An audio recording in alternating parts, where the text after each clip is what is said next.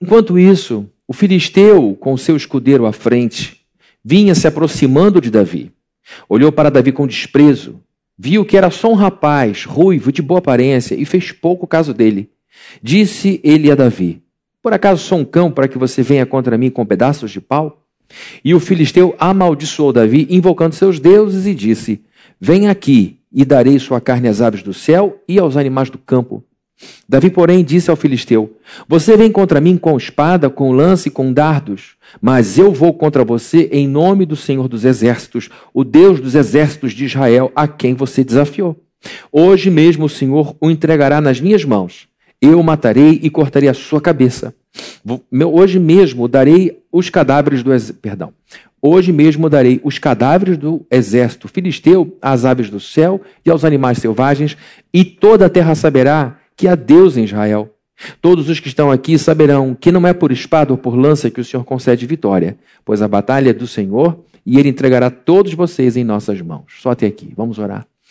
Deus bendito, louvamos o teu nome por sua presença, por sua bondade, por tudo de bom que o Senhor nos deu nesse final de semana, com tanta gente querida chegando aqui pelo batismo e pela transferência. Obrigado por cada pessoa que se envolveu na conversão, cada pessoa que se envolveu na, na, na história dessas pessoas que estão vindo para a nossa comunidade. Que o Senhor abençoe esse momento de dedicação à tua palavra, da nossa atenção, do nosso coração. Que o Senhor nos livre de toda a distração a ansiedade que nos rouba daqui. E que o Senhor tire do nosso meio toda influência que não seja do Senhor. Nós repreendemos todo mal que possa estar aqui em nosso meio, repreendemos todo mal que possa estar perto da pessoa que ouve essa palavra através do nosso canal no YouTube. E pedimos ao Senhor que nesse momento, com uma, essa região espiritual totalmente tomada por Ti, que o nosso coração seja como aquele solo em que o Senhor planta a sua semente maravilhosa. Em nome de Jesus nós oramos com a certeza de que o Senhor vai abençoar quem fala e quem ouve. E assim também será com os nossos filhos aqui embaixo. Em nome de Jesus nós oramos. Amém. Queridos, hoje eu quero falar, começar falando aqui é, o que eu tenho para dizer, usando a história de uma pessoa muito conhecida de todos nós, mas a história dessa pessoa começa com a história de sua mãe. O nome dessa mulher era Lily Harley. Lily Harley era uma mulher muito pobre, casada com um homem alcoólatra. E ela teve a responsabilidade de educar seus dois meninos sozinha. Ela então cantava em Londres, em casas de espetáculo muito decadentes, para poder ganhar alguma coisa, ter algum sustento para cada dia que vivia com seus dois meninos. E num determinado dia em que a Lily Harley se apresentava, ela teve um problema na voz e ela não conseguia cantar e correu para os bastidores para tentar recuperar a voz, talvez bebendo alguma coisa. E nesse momento de desespero em que a audiência estava ali e a cantora tinha saído, o diretor da casa de shows pegou um dos filhos da Lily e colocou o garoto de cinco anos no lugar dela, no palco. E o menino entrou e começou a cantar, começou a pular, começou a fazer coisas de criança de cinco anos e começou a fazer imitações engraçadas. A mãe, quando ouviu aquele barulho, desesperada, correu em direção ao filho para socorrê-lo. Para surpresa dela, o menino estava sendo ovacionado, todo mundo rindo muito e jogando moedas aos pés do garoto. E ali ele estava sendo batizado para uma carreira espetacular como ator. O tempo passou um pouquinho e aos nove anos, o filho de Lily Harley se tornou ator profissional, ator mirim. E ele começou a se apresentar nos palcos de Londres e a partir daquela idade, ele começa a se dedicar cada vez mais à carreira que ele seguiria para o resto de sua vida. E esse homem fez muito sucesso na Inglaterra, mas foi nos Estados Unidos que ele de fato explodiu como ator, como ícone do cinema. E esse menino, conforme foi crescendo, nunca imaginaria, nunca imaginaria, pobre, filho de um alcoólatra, de uma mãe paupérrima. A, a história deles, eu ia dizer a Bíblia, a história deles, ela mar, é marcada por muita pobreza e por muitas e muitas noites, Lily e os seus dois filhos dormiram em, em casas para atendimento de miseráveis, pessoas que não tinham de dormir. Ele nunca imaginaria que um dia se tornaria amigo pessoal de Albert Einstein. Ele nunca imaginaria que se tornaria amigo desse gênio que foi Albert Einstein. De quem eu estou falando? Quem, quem quer chutar? Vai aparecer a imagem dele aqui. Enquanto não aparece, dá o seu lance aí. Charles Spencer Chaplin. A história de sucesso brutal que esse homem teve começou de maneira acidental. Com cinco anos de idade, um diretor desesperado pegou ele pelo braço e colocou o garoto no lugar da mãe. E o garoto começou a performar, tendo provavelmente tudo que ele viu ao lado da sua mãe naquele palco acontecendo. Deve ter visto gente cantando, deve ter visto gente fazendo coisa engraçada, deve ter visto gente fazendo imitações. E ele então faz aquilo tudo e, e, ele se sente muito à vontade, e ele então tem um reconhecimento genuíno da plateia. E a história dele se assimila, assimilha, ass, se parece um pouco com a história de Davi. É aquela história, né? O sujeito está dizendo para a secretária: digita aí um, um comunicado para os nossos funcionários todos.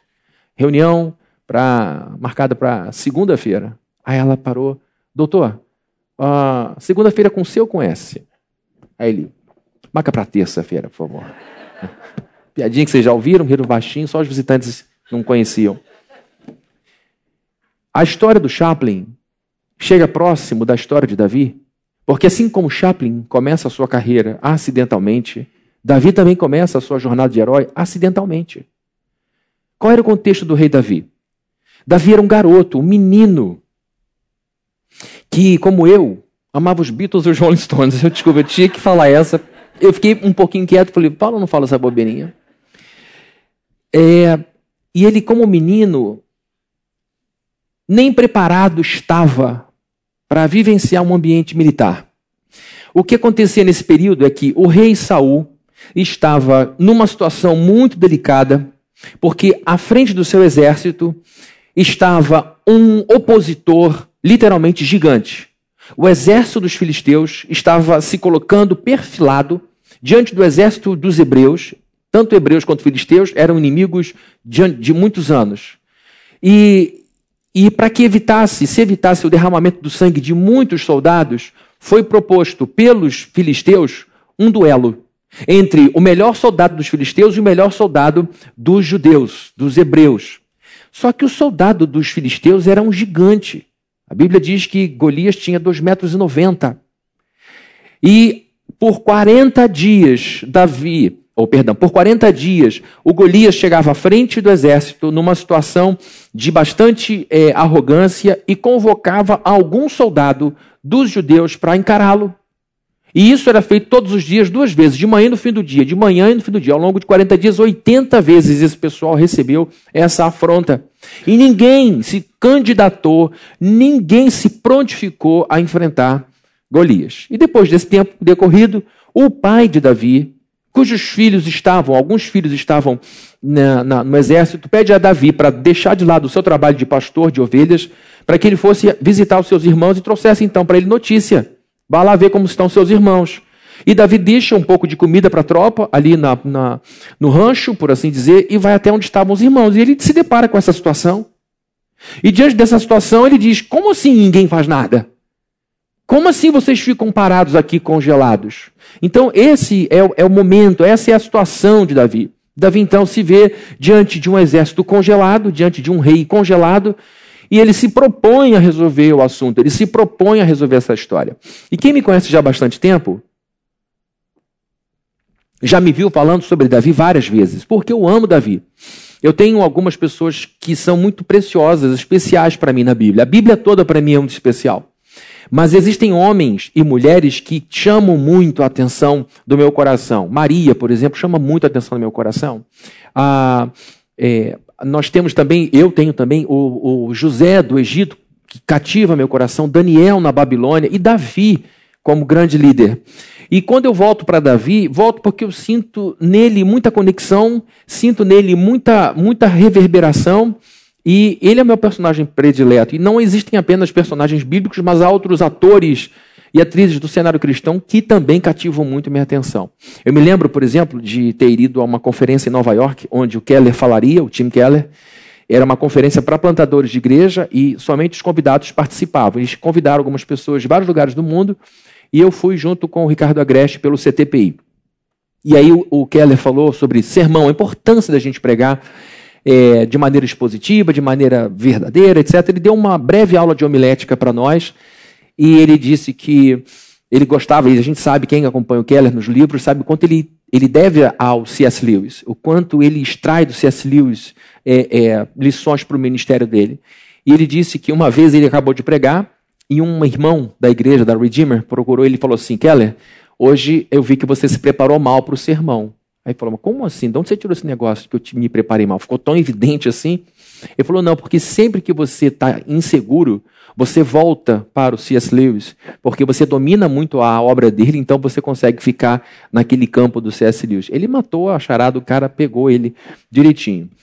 Então, eu volto para Davi, não porque eu não tenho conteúdo, lógico que eu tenho algum, mas eu volto porque eu sinto muita segurança e conexão com muitas aplicações para a minha vida.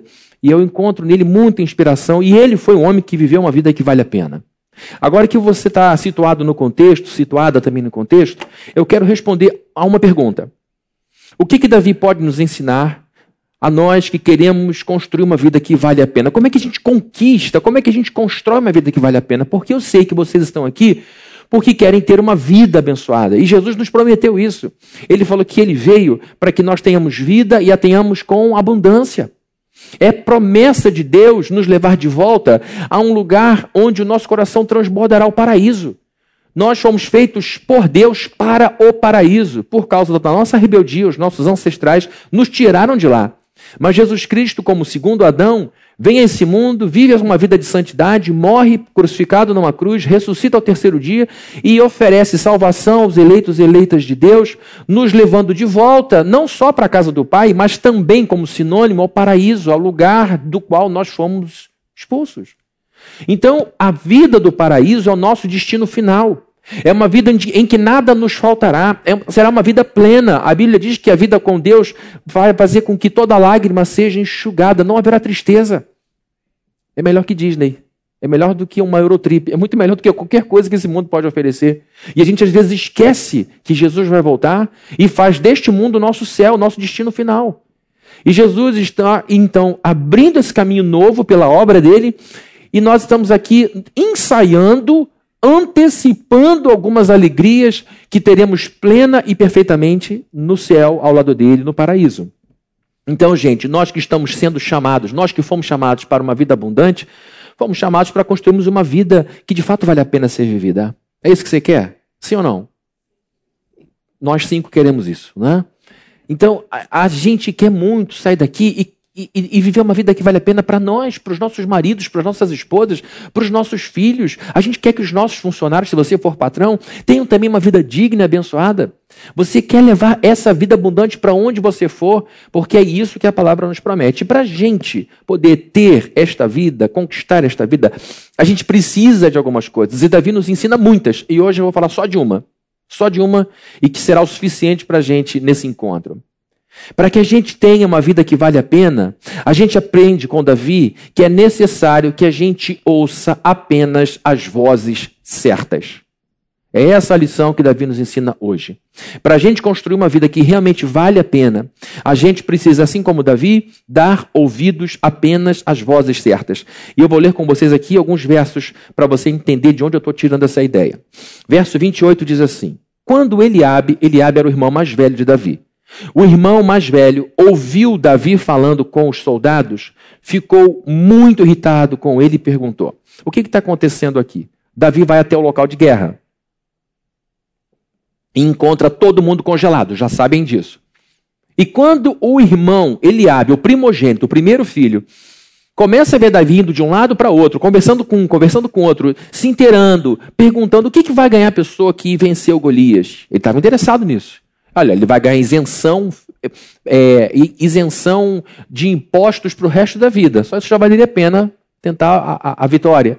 E vai também se tornar membro da família real, porque ele vai oferecer uma das filhas para o vencedor. E Davi vai ficando animado com o prêmio. Não há nenhum problema na vida a gente buscar é, é, resultados, não há nenhum problema na vida a gente querer algumas, algumas é, recompensas.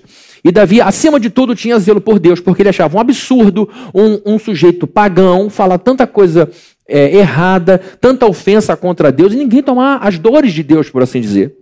E Davi tinha um, um, misto de ambição santa, porque ele queria sim prosperar na vida, e ele queria também cuidar zelosamente do nome de Deus.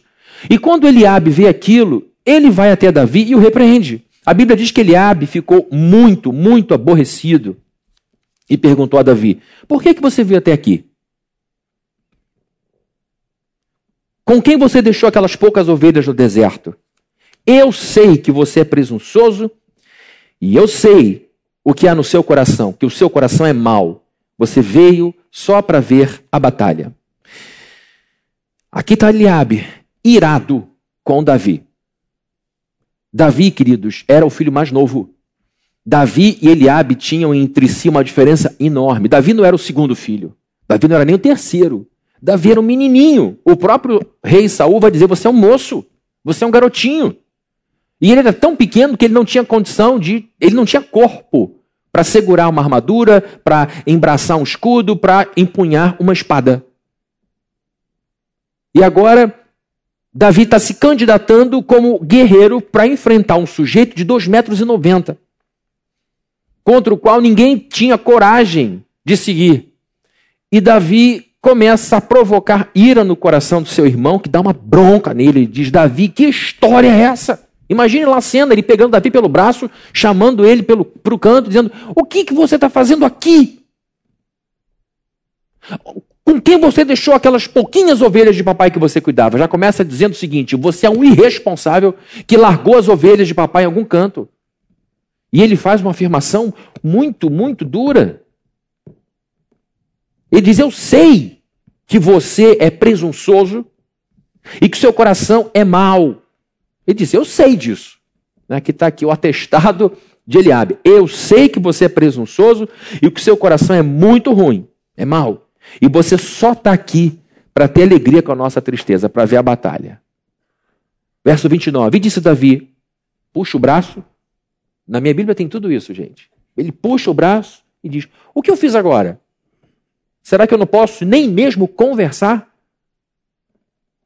Verso 30. Ele então se virou para o outro, outro soldado, e perguntou a mesma coisa. E os homens responderam-lhe como antes. Davi se deparou então com um, com um exército congelado e com um gigante de 2,90 metros. Verso de número 4 diz: Um guerreiro chamado Golias, que era de Gate, veio do acampamento filisteu. Tinha 2,90 metros centímetros de altura. E aí você que está visitando a igreja, você que está aqui pela primeira vez, você que veio a convite do seu amigo, seu amigo está assim, Jesus Cristo, não estou nem prestando atenção no que o Fabrini está falando, mas eu queria muito que ele viesse ao culto, e agora o Fabrini fala de um homem de 2,90 metros, e agora que ele vai embora, que você vai dizer? Conto de fadas. 2,90 metros. Meu Deus, e você acabou. O Fabrini podia falar de tanta coisa, ele pegou logo Golias, essa, a história folclórica da Bíblia, porque não existe ninguém de 2,90 metros. Eu queria que vocês vissem a foto de Robert Pershing Wadlow. Dá uma olhadinha aqui no, nesse sujeito. Esse é o Robert Wadlow. Ele sofria de uma disfunção hormonal chamado adenoma hipofisário. É um tumor que benigno que instalado na hipófise promove a produção indiscriminada do GH, que é o growth hormone, que é o hormônio do crescimento. Então esse sujeito aqui sofria de adenoma hipofisário e por isso chegou a incrível estatura de 2,72 metros. E 18 centímetros a menos que Golias. Não é um metro e meio menos que Golias. São 18 centímetros a menos que Golias. Está registrado. Já mostraram, já tiraram? Bota mais um pouquinho que o povo gosta de ver filminho, gosta de ver foto. Aí, olha ele brincando de entrar no carro, porque ele não tinha condição. Com 5 anos de idade, Robert tinha 1,63m. Cinco anos. Quem tem filho de cinco anos aqui? Ah, tamanho esse aqui, né? Você imagina você dar uma bronca no filho de cinco anos com 1,63m. Amor, agora é a sua vez de chamar a atenção de Zé Ricardo. Eu não quero nem olhar, porque eu tenho medo. Eu me dei de cara com o Zé Ricardo de noite. Eu falei, Senhor, me desculpa, Zé Ricardo. Pode. Né? Com 13 anos, um adolescente, ele tinha 2,23 metros. E a gente ri, mas foi triste, porque ele viveu muitos dramas, porque ele era uma, uma aberração diante dos outros amigos. E ele mesmo teve que desenvolver várias técnicas para conseguir se desvencilhar de todo o bullying que ele sofreu por causa disso. Meninos de 13 anos e ele brincando, era uma criança ainda. Ele calçava 70. Uma topada arrancava o meio fio, né? Ele, um, então, a gente está vendo, por exemplo, nós temos um jogador da NBA, hoje em dia, Taco Fall. Ele tem 2 metros e 26. É, o, é, se eu não me engano, o jogador mais alto da Liga Americana Profissional de, de, de basquete. Então, nós estamos falando de um homem na Bíblia, evidentemente que a gente não tem como registrar é, é, graficamente o Golias, mas não é nada impossível porque ele tinha 18 centímetros a mais deste Robert que a gente acabou de ver. Então, a Bíblia diz que Davi se deparou com um sujeito, e o contraste era muito maior, porque Davi não era homem feito, Davi ainda era um menino, ainda era um garoto. E o, o tamanho de Golias, em comparação ao tamanho de Davi, ainda fazia a coisa ficar mais assustadora. Porque, além de tudo, Golias intimidava por conta de sua armadura, a Bíblia descreve o tamanho dos seus equipamentos de guerra. Fala da sua coraça. E tem também a fama, porque ele tinha provas sociais do seu sucesso. A sociedade sabia, comprovadamente, que Golias nocauteou muita gente. Ele era um sujeito que tinha vencido muitos guerreiros e desde sempre, por causa de seu tamanho, ele entendeu que a sua missão de vida era derrubar inimigos. Davi se depara diante desse sujeito e coloca as coisas na devida proporção. Todo o exército de Davi olhava para Golias a partir de seu próprio tamanho. E todos os soldados, a começar por Saul, diziam: não tem como. Davi foi o único que chegou e olhou para Golias a partir da perspectiva do alto. Ao invés dele comparar a si mesmo com Golias, como fez todo o exército, ele comparou Golias ao tamanho de Deus. E entendeu que em Deus ele poderia vencê-lo. Isso é uma lição poderosa para nós. Não está nem no sermão, veio agora, direto do alto na minha cabeça. Então guarda isso. Pega o seu problemão e para de comparar com o seu pouco saldo na conta, com o seu pouco poder, com o seu pouco status, com a sua pouca força. Coloque as coisas na devida proporção e descanse. Compare o seu grande problema com um Deus infinito. Aí você descansa. Muda essa história e bota para você e você fica sem dormir de novo. Pega e quando sua mente trouxer de novo para você a comparação, você diz: não, não, não, não. Olha para Deus, como Davi foi para Golias, em nome do Senhor dos Exércitos, eu vou para o meu problema em nome do Senhor dos Exércitos. Continua sendo assim. Então Davi está diante de um homem que congelou todo o exército e Davi achava aquilo inconcebível. Davi queria uma solução para aquilo. Mas ele encontrou duas resistências, uma de Eliabe e outra de Saul. Davi se prontificou e disse: Eu vou, eu encaro. O pai não está sabendo de nada. Sabe aquela coisa de adolescente? Meu filho foi na esquina, ele está no Paraná. Você nem sabe que ele foi embora com os amigos para o Paraná com aquela camisa de malha. Né? A coisa de adolescente. Eu tinha um amigo que era assim, Marcelo Louro, doido. A gente encontrou com ele uma vez indo acampar. Para onde vocês estão indo? Aí a gente está indo acampar. Ele foi. Ficou um, um, final de semana com a gente. Falei, Marcelo, não tinha celular, não tinha nada. Ele foi. Eu não sei o que aconteceu depois, mas o Marcelo foi. Uma história que vai mudar para sempre a vida de vocês. Marcelo acampando com a gente. No Forte Imbuí um amigo nosso, o outra informação importantíssima. O pai dele era o comandante dos dois fortes e ele então, gente, até me emociona quando conto isso, é uma bobeira. A gente acampava e fazia vigília. Eu falava, a gente tem que fazer vigília. Com 15 soldados com um fuzil na mão, fazendo vigília de tudo, a gente fazia vigília. Incrível! Para com isso, que já fiquei até sem graça, a história é ridícula. Davi, então, olha para aquela situação e diz: Eu preciso resolver isso eu preciso seguir em frente, eu preciso fazer alguma coisa. E quando ele se prontifica da melhor forma possível, ele ouve Eliabe dizendo: Você não pode ir. E depois ele ouve Saul dizendo basicamente a mesma coisa: Você não pode ir. Eliabe era o seu irmão mais velho. E dentro da hierarquia do seu tempo, o primogênito tinha uma ascendência sobre os demais irmãos muito grande. Era, uma, era, uma, era um protocolo social. O primogênito era aquele sujeito que tinha, por exemplo, o direito de obter na morte do pai metade da herança, só dele, só para ele. O resto, se tivesse 15 irmãos, 20 irmãos, eles tinham que dividir 50%. O primogênito tinha um poder quase paternal sobre os irmãos. E a diferença, como eu falei, entre Eliabe e Davi era muito grande. Não era o segundo, que às vezes os irmãos vivem muito próximos em termos de idade e tem aí uma força parecida, tem aí uma coragem parecida, uma, um, uma segurança em si muito semelhante. Mas Davi era muito diferente, Davi era muito mais novo. E Eliabe fez acusações a respeito de Davi com muita veemência. Ele diz no verso 28, eu sei. E aqui foi aquele eu sei e aí eu corro o risco de ser o que ele foi com Davi, subjetivo, mas a gente não pode desconsiderar uma coisa aqui. No capítulo anterior, que a gente acabou de ler, a Bíblia diz que Samuel foi à casa de Jessé em busca do novo rei de Israel, porque o rei atual, o Saul, estava dando muito problema. E Samuel estava muito triste por ter participado daquela história fracassada de uma monarquia que quase nasceu morta. Então, em oração, Deus falou: Eu já me desfiz de Saul e já escolhi o novo rei. O novo rei, normalmente, quem é? O filho do rei. No caso, Jonatas. Só que Deus diz o seguinte: o filho de. O novo rei não será Jonatas. O novo rei será uma outra pessoa que eu vou te mostrar, de uma outra família. Ou seja, o que Deus manda Samuel fazer, ungir o próximo rei, era um ato de rebelião. Era um golpe de Estado. Ele iria reconhecer o próximo rei que não estava na casa de Saul.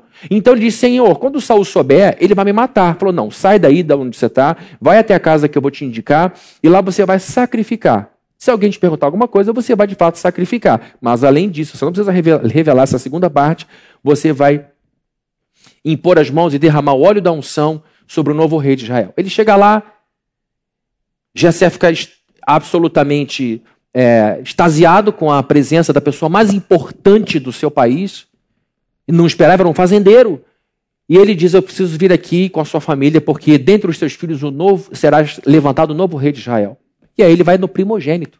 Ele traz o primeiro filho, Eliabe. Eliabe vem andando, imponente, bonito, grande. E quando ele começa a preparar o Samuel, as, os seus instrumentos para ungir Eliabe, Deus fala no seu coração: Não é ele, você mais uma vez está cometendo o erro desse povo. Esse povo escolheu Saul por causa da beleza de Saul, por causa da altura de Saul e errou.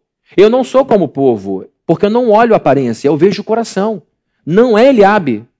Aí vem o segundo, o terceiro e ele diz: "Olha, não é nenhum desses aqui, tem mais alguém? Tem um menino, meu filho mais novo, que está lá fora, cuidando dos animais. Era tão fora de cogitação, mas era exatamente ele. Quando ele apareceu, o Senhor falou: se levante, porque está entrando na sua presença o próximo rei de Israel. Ele ungiu Davi na presença de Eliabe. Você imagina Eliabe desanimado, aborrecido? Logo quem? Mais novinho. Então, quando Eliabe pega Davi e diz: Eu sei que você é presunçoso e que seu coração é mau, a gente não pode desconsiderar um possível ciúme, uma possível inveja, uma, um possível, uma possível mágoa aqui com Davi porque ele estava recebendo ou tinha recebido algo que na cabeça de Eliabe pertencia a ele. Isso aqui é suposição minha. Mas quando ele diz, eu sei que você é presunçoso, ele faz uma afirmação absolutamente subjetiva, porque ninguém sabe o que está no coração do outro, o que está na mente do outro, a não ser que o outro revele. E eu sei que o seu coração é mau. E Deus falou exatamente o contrário. O coração de Davi é o que me interessa. Você vê que a avaliação do coração de Davi por Deus é uma, e a avaliação do coração de Davi por seu irmão Eliabe é outra. Você veio aqui só para ver a batalha. Nada disso. As acusações de Eliabe eram infundadas, eram agressivas e vinham de uma pessoa que tinha muita importância na vida dele, que era o seu irmão. Então vejam como deve ter sido difícil para Davi, que está tentando resolver um problema. Houve uma chamada dessa. Houve uma repreensão dura como essa, acusações fortes. Era para ele parar também. Era para ele respeitar toda a covardia daquela gente toda. Era para ele ser pressionado pelo seu ecossistema. Mas Davi dá uma resposta muito forte, mais forte do que o golpe que recebeu. E disse Davi: o que fiz agora? Será que não posso nem mesmo conversar? E então ele virou-se para o outro lado e perguntou a mesma coisa, e os homens responderam-lhe como antes. Davi não deu ouvidos a seu irmão, e Davi não desistiu de seu objetivo. Essa é a primeira repreensão, a primeira negativa, a primeira resistência, a resistência de Eliabe. E agora vem a segunda resistência, porque ele não deu ouvidos ao seu irmão, ele continuou falando. E a notícia vai chegando até Saul. E está todo mundo lá, 40 dias parado, até que é, a, a, coisa chega ao ouvido de Saul. É, Senhor, pois não. Tem, um, tem, um, tem alguém que se candidatou aqui agora, finalmente, depois de 40 dias. Ai, que maravilha, graças a Deus. Quem é? Eu vou trazê-lo aqui. Vem um garoto, magrinho, com aquele ombro estreito, bonitinho, fofinho, tudo que um soldado não podia ser. Porque a Bíblia diz que quando, quando o Golias viu Davi, ele desprezou a aparência de menino. Ele era bonitinho, era ruivo. Era uma fofura. E quando um guerreiro olha aquilo, você, mano, isso aí vai ser igual a um, a um biscoito creme cracker com manteiga. Eu vou engolir isso aqui sem sentir gosto. E quando Saul olha Davi, diz: Não acredito, não acredito. É, eu achei que quanto mais eu oro, mais assombração aparece. Davi. E ele vai, chega, Davi, não vim com roupas simples, adolescente, aquele cabelo com aquele corte com Z na cabeça que eles fazem agora, piercing, tatuagem, Yehová, grandão aqui no braço. tatuagem não é de Deus. Mas se eu fizer Jesus, tá bom. Né? E aí, ele se apresenta e diz: Eu quero ir. E ele ouve basicamente a mesma coisa que o irmão, só que de uma outra forma. Uma segunda resistência. Uma segunda oposição. Um segundo não. Mas completamente diferente no espírito, na índole. Davi se coloca e diz: Eu vou, porque o nome do Deus dos exércitos de Israel está sendo humilhado. Humilhado. Eu também quero ficar isento de imposto de renda. E eu quero casar com uma de suas filhas. Porque ele perguntou e ele se animou com a recompensa disso. Então Saul diante de Davi diz: Você não tem condições de lutar contra esse filisteu. Você é apenas um rapaz e ele é um guerreiro desde a mocidade. Então vejam, Davi encontra a resistência de Eliabe, ele ouve as palavras de Eliabe que dizem: "Você não vai coisa nenhuma". E agora ele encontra o homem mais poderoso do seu tempo, o próprio rei Saul, que diz: "Você não pode ir". Só que as palavras de Saul não tiveram o mesmo espírito que as palavras de Eliabe. Agora a gente vê uma outra postura de Davi, diferentemente do irmão que tira o braço e diz: "Que coisa é essa? Não posso nem mais falar". E vira as costas para o irmão e vai fazer o que tem que fazer. Essa foi a resposta de Davi para o irmão que tentou esganar a coragem dele. Uma pessoa covardada tenta covardar os outros. E agora Davi diz: para com isso. Eu não posso nem mais conversar. Me deixa. E ele continua. E agora ele ouve Saul dizendo: Você não pode ir, porque você não tem idade, você não tem formação, você não tem força. E ao invés dele fazer essa atitude rebelde, ele conversa com Saul. Ele explica para Saul. Ele diz de onde tira a coragem dele, qual é a história do passado dos animais enormes, leão e urso, que ele lutou, contra os quais lutou, e ele explica as coisas para Saul. Davi conversa com o rei Saul, diferentemente de Eliabe, Davi explica a sua motivação para o rei Saul. Eliabe e Saul tentaram impedir Davi. Eles tentaram a mesma coisa, só que com espíritos completamente diferentes. Dois homens que fazem a mesma coisa com espíritos diferentes diante de uma única pessoa. A tentativa de Eliabe foi ríspida, foi subjetiva, por quê? Porque ele não tinha prova do que estava falando. Você é presunçoso. Você é mau. Eu conheço você, você é assim. Isso é totalmente subjetivo. Porque você não tem nenhuma concretude então, a tentativa de Eliabe, as palavras de Eliabe foram ríspidas, subjetivas, difamatórias e agressivas. As palavras de Saul foram fundamentadas, objetivas, cordiais e razoáveis. Saul fez coisa errada na vida, fez, mas nesse encontro com Davi, Davi Saul mostrou cordialidade, objetividade, razoabilidade, fundamentação no que estava falando. Completamente diferente. A voz de Eliabe representa uma coisa e a voz de Saul representa outra coisa. embora digam a mesma coisa, isso é importante para mim, para você, para nós que queremos construir uma vida de fato que vale a pena. A voz de Eliabe representa o tipo de mensagem que eu e você não precisamos ouvir. A voz de Eliabe representa a mensagem que a gente não precisa, não deve ouvir. A voz de Eliabe é a voz da acusação pura. A voz de Eliabe é a voz de quem projeta suas fraquezas no outro. Você já viu gente que derrama sobre os outros tudo aquilo que ela tem de pior? Você é um mentiroso, você é um violento. E muitas vezes ela é assim, é assim que ela é, assim que ela enxerga a vida. Uma pessoa mentirosa duvida de todo mundo. Uma pessoa generosa acha que todo mundo é generoso. Uma pessoa que diz a verdade acha que todo mundo fala a verdade. Não estou falando de gente ingênua, não. Mas eu estou falando de que você costuma ver o mundo a partir das lentes que você usa para ver o mundo. Então a gente vê Eliabe fazendo acusações muito fortes, muito veementes, absurdas. A voz de Eliabe é a voz de alguém que se congelou de medo da vida e não suporta ver alguém com coragem para seguir. Eliabe representava a voz de quem não desejava ser denunciado. Tá Eliabe com um monte de equipamento, fuzil, um monte de granada, né, se fosse nos dias de hoje, sentado, esperando alguém se candidatar para fazer o trabalho de oposição. Até que chega Davi sem nada. Chega lá, como eu já falei, com aquela vestimenta, aquela roupa de adolescente, roupa de um, de um cidadão civil. E diz: Eu vou, eu encaro. E quando ele diz você não vai coisa nenhuma, ele está com medo de ser exposto. Ele está com medo de ser mostrado. Ele está com medo, porque até então todo mundo estava igualzinho na covardia. Até que chegou um garoto corajoso. E quando aquele garoto diz eu vou e fez isso por si e não para denunciar ninguém, evidentemente que ele expôs o outro. Sabe aquela pessoa do trabalho que é preguiçosa e não faz nada direito? Aí chega uma pessoa, faz tudo em uma semana que ela diz que não consegue fazer em três meses. E ela diz, mas, mas peraí, rapaz, desse jeito você vai botar todo mundo na rua.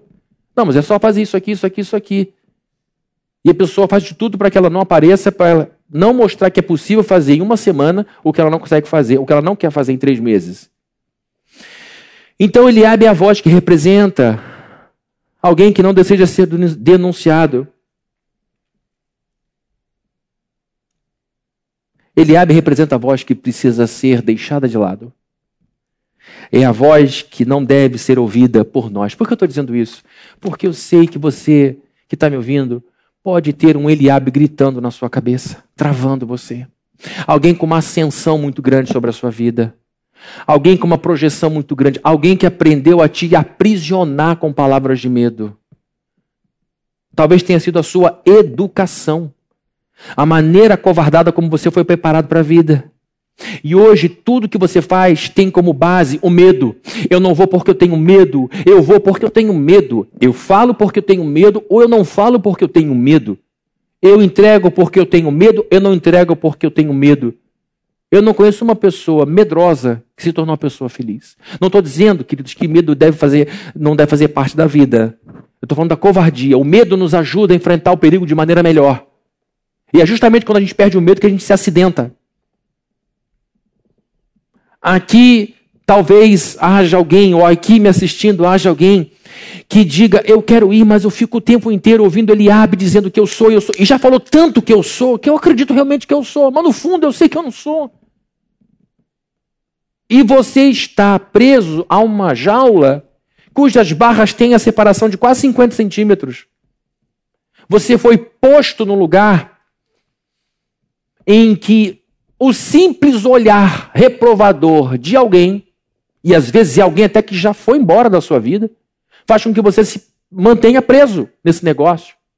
Eu me lembro de um livro que eu li que falou do experimento que se fez com cães, numa época que ainda se fazia experimentos é, dessa forma, maldosos, em que eles maltratavam um cão e toda vez que ele tentava sair do lugarzinho dele, pular uma cerquinha, ele tomava um choquezinho e ele voltava.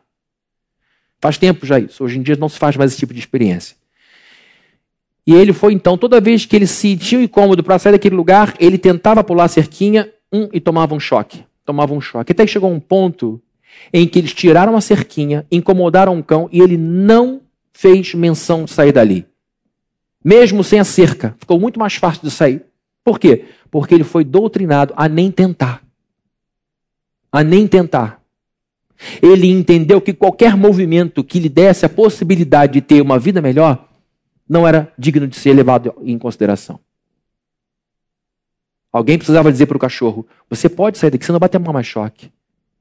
Você vai poder sair daqui com muito mais facilidade, mas ele aprendeu a ficar parado. E isso acontece comigo e com você. Que na infância nós tivemos alguns choques, tomamos alguns golpes.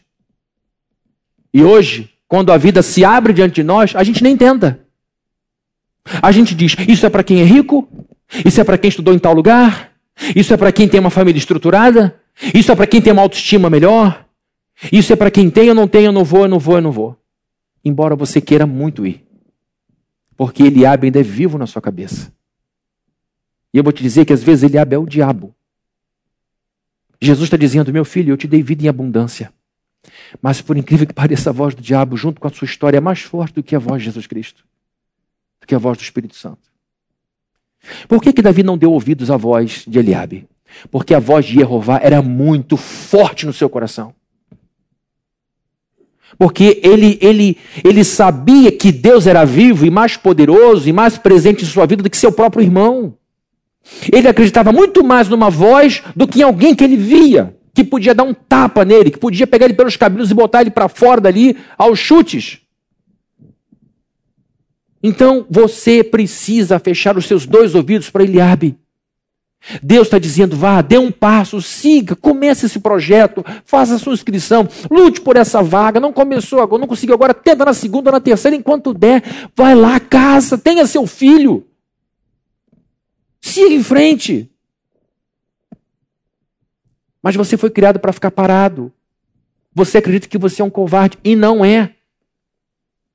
Você precisa acreditar que o poder do Espírito Santo está sobre você para que você viva e viva com abundância em Cristo Jesus. Amém. Então Davi rebelou-se, rebelou-se contra a voz de Eliabe. E agora vem a voz de Saul, diferente, que diz: "Você não pode ir, meu filho". A voz de Saul representa outra coisa. Também tentou impedir Davi de prosseguir.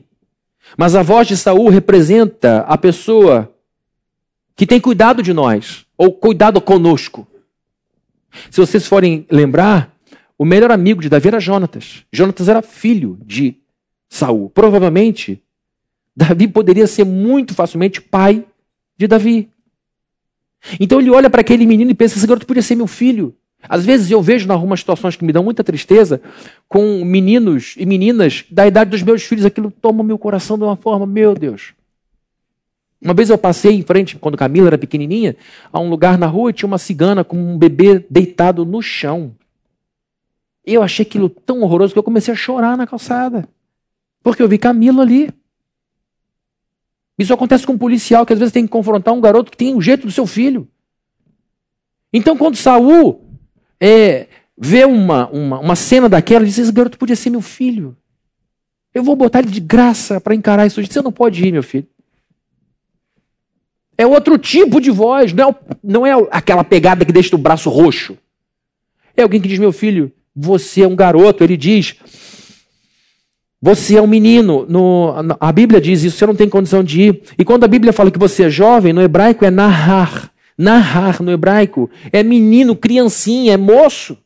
Você não tem nem o seu bolso direito, rapaz. Você é muito, você está com o rosto cheio de espinhos, você não tem condição de ir. Ele vai engolir você. Saul diz que Davi não tinha experiência e tinha razão. Ele diz: Você é jovem e tinha razão. Diferentemente ele está fazendo um, uma avaliação objetiva. Você é novinho e você não tem experiência. Ele está dizendo o seguinte: eu estou olhando para você, você não tem idade e você não tem corpo para estar no meu exército. Diferentemente de Eliabe, que faz um monte de afirmação categórica, dizendo eu sei o que está no teu coração, subjetivo, difamador. Ele olha para Davi e diz o seguinte: eu não sei o que está no seu coração e na sua cabeça, mas o que os meus olhos veem diz: você não tem condição de ir. Vocês estão entendendo a diferença de um para outro? A reação de Davi diante de Eliabe é: fica quieto, some daqui, eu não quero ouvir tua voz. A, a, reação diante de Saul foi outra, porque ele viu cuidado, ele viu interesse, ele viu alguém cuidando dele. E ele insistiu tanto que, que Saul falou: então vai. Mas vai com a minha armadura. Ele falou, não, com a sua eu não consigo. Ele tentou usar as peças, andou igual o Robocop, tentou andar de um lado do outro. Eu não tenho condição, eu não sei usar esse negócio. Mas eu tenho um negocinho aqui que eu vou até patentear, que vai fazer sucesso, que vai entrar no livro, que vai entrar por milênios aí.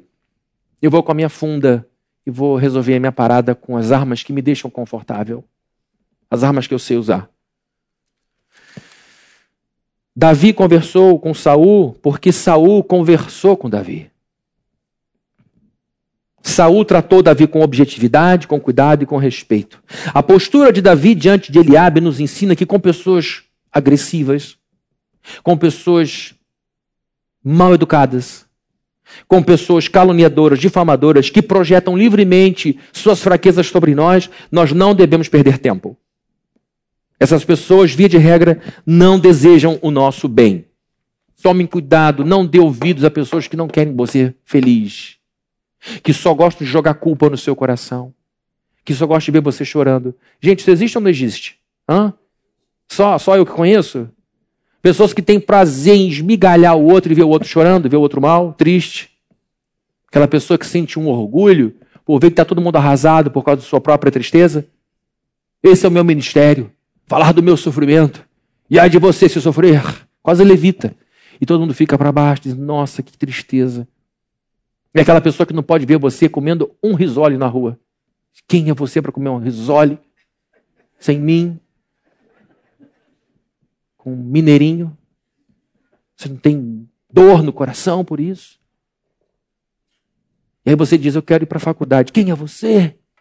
Eu quero fazer mestrado. Quem é você? Eu quero ficar rico porque eu quero ajudar muita pessoa. Quem é você? Só pensa nisso, materialista. Olha a pobreza do seu avô. Sempre criou todo mundo, chupando mango o dia inteiro e sustentando todo mundo, vendendo peixe na esquina. Glória a Deus por isso, mas hoje em dia a coisa é diferente. E você não vai porque tem esse Eliabe no seu cangote, agarrado na sua jugular com sete caninos, dizendo: você não vai sair daqui.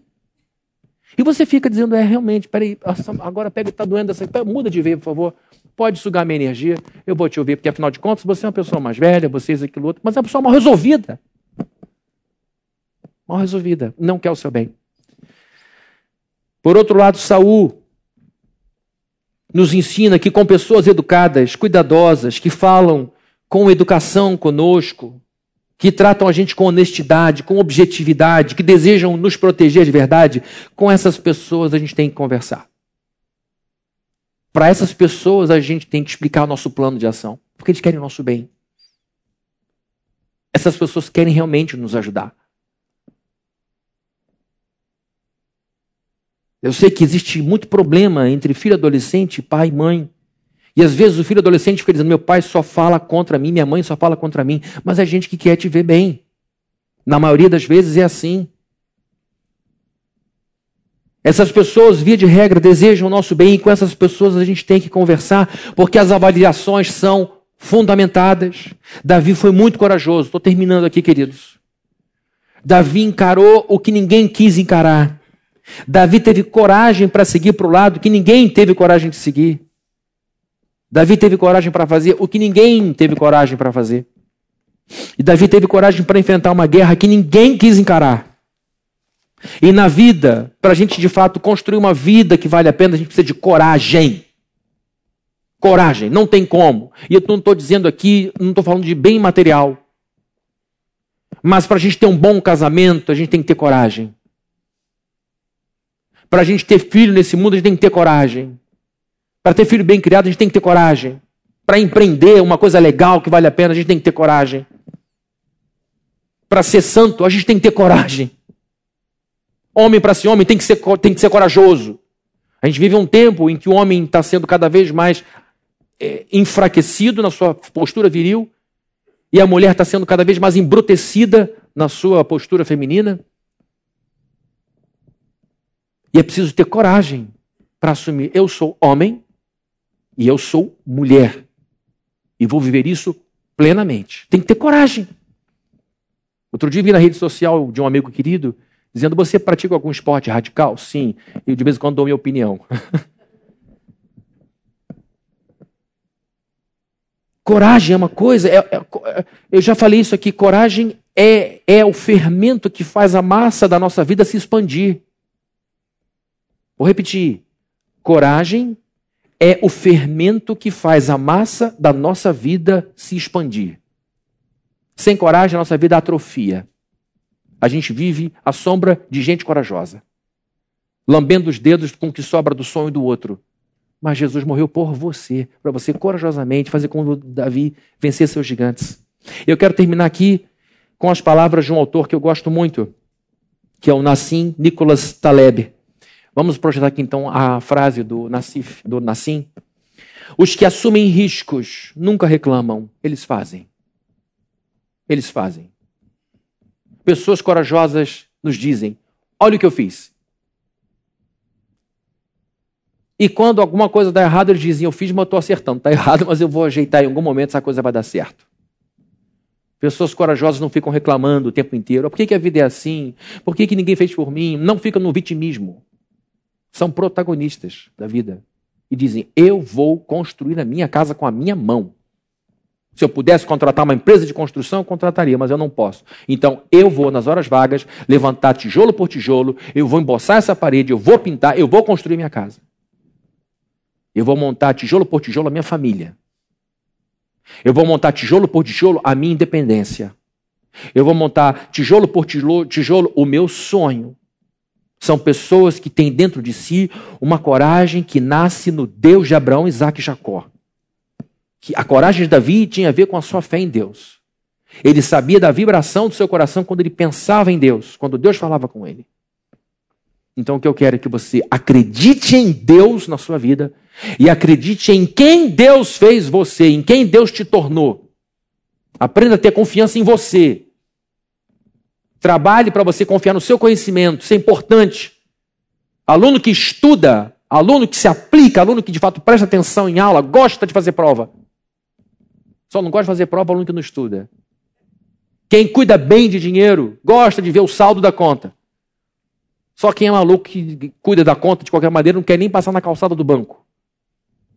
O que eu quero dizer é que quando a gente faz a nossa parte, quando a gente busca a Deus, quando a gente de fato mergulha no Senhor, a gente gosta de desafio para testar o quanto aprendeu e para conquistar o que Deus nos prometeu. Amém? Vamos orar, pedir a Deus a sua bênção. Senhor querido, nós te agradecemos por Davi, te agradecemos por Eliabe, te agradecemos por Saul, te agradecemos por Samuel, por Ana, por Maria, por Isabel, te agradecemos por toda essa gente que está espalhada pela Bíblia. Muito obrigado por cada ensinamento precioso que a Escritura nos traz. Nós te pedimos em nome do nosso Rei Jesus, que o Senhor nos ajude a fechar os ouvidos para as vozes que tentam nos impedir. Muitas vezes são vozes travestidas, vestidas, fantasiadas de sabedoria. Às vezes são vozes fantasiadas de ajuda e amor, mas na verdade são vozes que nos vão nos travar, nos parafusar num tempo do passado. Nós te pedimos Senhor nos dê discernimento para vermos a diferença da voz entre a voz de Eliabe e a voz de Saul e que a gente possa, com toda a educação, ouvir o que a voz de Saul tem a nos dizer.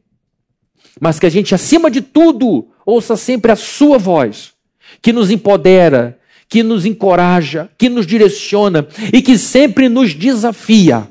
E que aqui, Senhor, eu te peço, se houver alguém me ouvindo, que tem diante de si um Golias, que tem lhe amedrontado, lhe acovardado, que essa pessoa mude a perspectiva de sua visão ao invés de olhar para si e olhar para Golias, que ela olhe para Deus e compare Golias com Deus.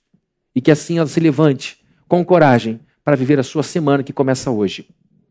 E que o Senhor abençoe a nossa semana para que todos e todas possamos viver assim, com muita coragem, com muita certeza de que o Senhor nos fez mais do que vencedores em Cristo Jesus. E que a graça do nosso Senhor Jesus Cristo, o amor de Deus, o nosso Pai, e a comunhão e consolação do Espírito Santo de Deus sejam com todos e todas presentes aqui e também nessa transmissão. Em nome de Jesus nós pedimos. Amém. Amém. Que Deus te abençoe. Um beijão para você que está aqui, para você que está em casa. Quem trouxe filhinho e filhinha, vá lá embaixo buscar. E a gente se vê na semana que vem, tá bom? Então, com Deus.